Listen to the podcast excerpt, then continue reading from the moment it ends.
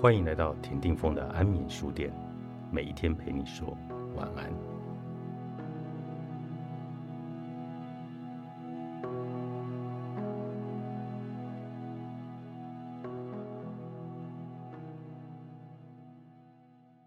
这几年因为出书，在职场授课，加上持续进行的广播与职场专栏，我有非常多的年轻读者与粉丝。在他们提问中，最常被问到的问题都是：我该不该换工作呢？这问题我实在不敢乱回答，怕讲错会害了大家一辈子。加上我根本不可能认识每一位朋友，尽量保守回答为上策。有时候为了确认对方提问的理由，会再多问几个问题，例如：你几岁啊？这个工作做多久了呢？那上一个工作呢？为何想要离职？其实有些问题问了也是白问。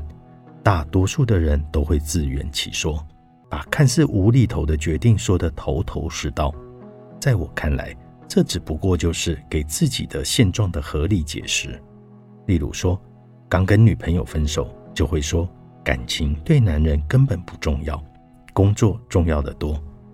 而事实上，是你前女友主动选择分手。你是被动接受的那一方啊！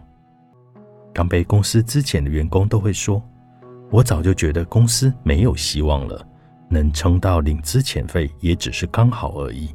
比起上个月离职的那位同事，我至少赚到了。”事实上，别人离职是自己的选择，你老兄是被辞退的。历经创业失败的人都会说：“那些教你创业方法的人。”自己一定都没创业成功过。事实上，他教你的创业方法就是他成功的要诀，而你却只是他创业模式下不断试验过后的牺牲品而已。林林总总的理由与观点，都只是让自己当下更舒服而已。私底下的自己丑陋又难看，到底怎么样才能够活出自己呢？我们如何展现属于自己的独特光芒？保守的等待机会，对上冲冲冲冲过头，到底何者才是最佳的解答呢？我想给大家一个虽然不敢说百分之百的正确，但是放诸四海皆准且近似标准答案的答案。关于机会成本，简单的说，就是从 A 与 B 当中择一，没有选的那一个所造成的损失，叫做机会成本。我想，只要略懂经济学的人都可以明白这个道理。问题是，为何还有这么多人纠结在人生的选择呢？二十五到三十五岁的朋友要懂得实验精神，尽量尝试新的事物，不要怕失败。要懂得每一次做出新的选择时，让未来的选项多更多，而非将自己陷入零无之中。我同意，在同一家公司工作一段时间之后换一家。但是你要换的有意义、有目标。三十五到四十五岁的朋友，借力使力是关键，三点不动，一点动。每回人生的改变与创新，要记得回到自己的专业能力，不要与趋势来背道而驰。即使不喜欢，也请勉强自己。即使会感到稍微的不舒服，但可以让下一个阶段的人生累积足够的筹码。无论是现金或者实力的筹码，四十五岁到五十五岁的朋友设定停损点就是关键，只做自己擅长的事。每一回新事物的挑战，要记得问自己：最差的状况会怎么样？将自己过去的职业蓝图重新的检视，何处成功过呢？当时感觉如何呢？哪里失败过呢？如何不二过？找到属于自己的前进道路后，要随时检核前进的方向与力道。这时，我就会鼓励大家仔细思考这一句话了：你以为值得做的事，不一定值得非常认真做，一定要考虑机会成本。我有个朋友曾经在简报大赛中崭露头角，各方面的条件都名列前茅，他最后选择精进投影片技术。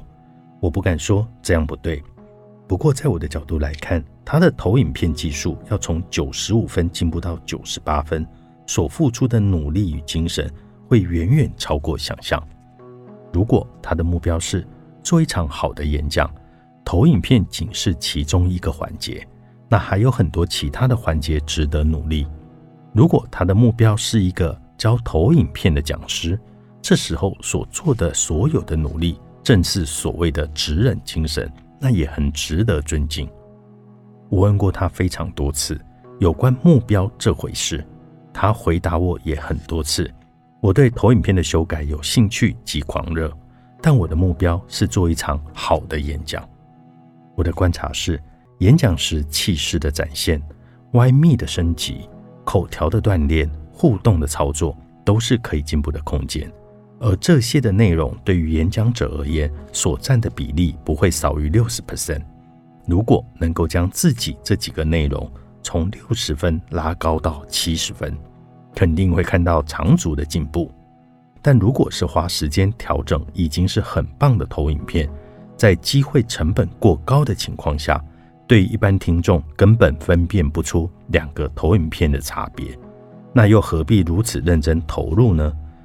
除非你的学员都是投影片的职人高手，那就另当别论了。你或许又会说，我就是对投影片的修改有兴趣啊，其他我都没有兴趣增强，这样有错吗？当然没错。不过我们再度检核目标，目标是做一场好的演讲，这样不是目标有错，就是你有错。